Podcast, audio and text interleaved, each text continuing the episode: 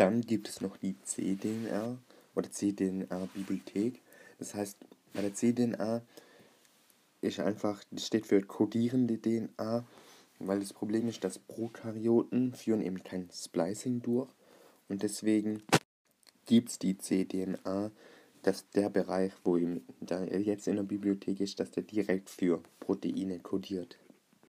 Es werden also sozusagen alle Informationen von den allen mRNA-Molekülen in einem Organismus gespeichert.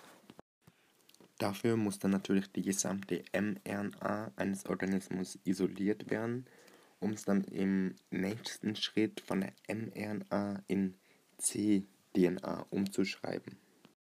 Bei Eukaryoten bedient man sich hier des Poly-A-Schwanzes, also der Sequenz von bis zu 250 Adenin-Nukleotiden am Dreistrichende einer mRNA. An, dieses, an diesen Poly-A-Schwanz bindet sich basenkomplementär ein sogenannter Oligo-DT-Primer. Dies ist also eine einzelsträngige Sequenz aus 10 bis 20 Thymin-Nukleotiden.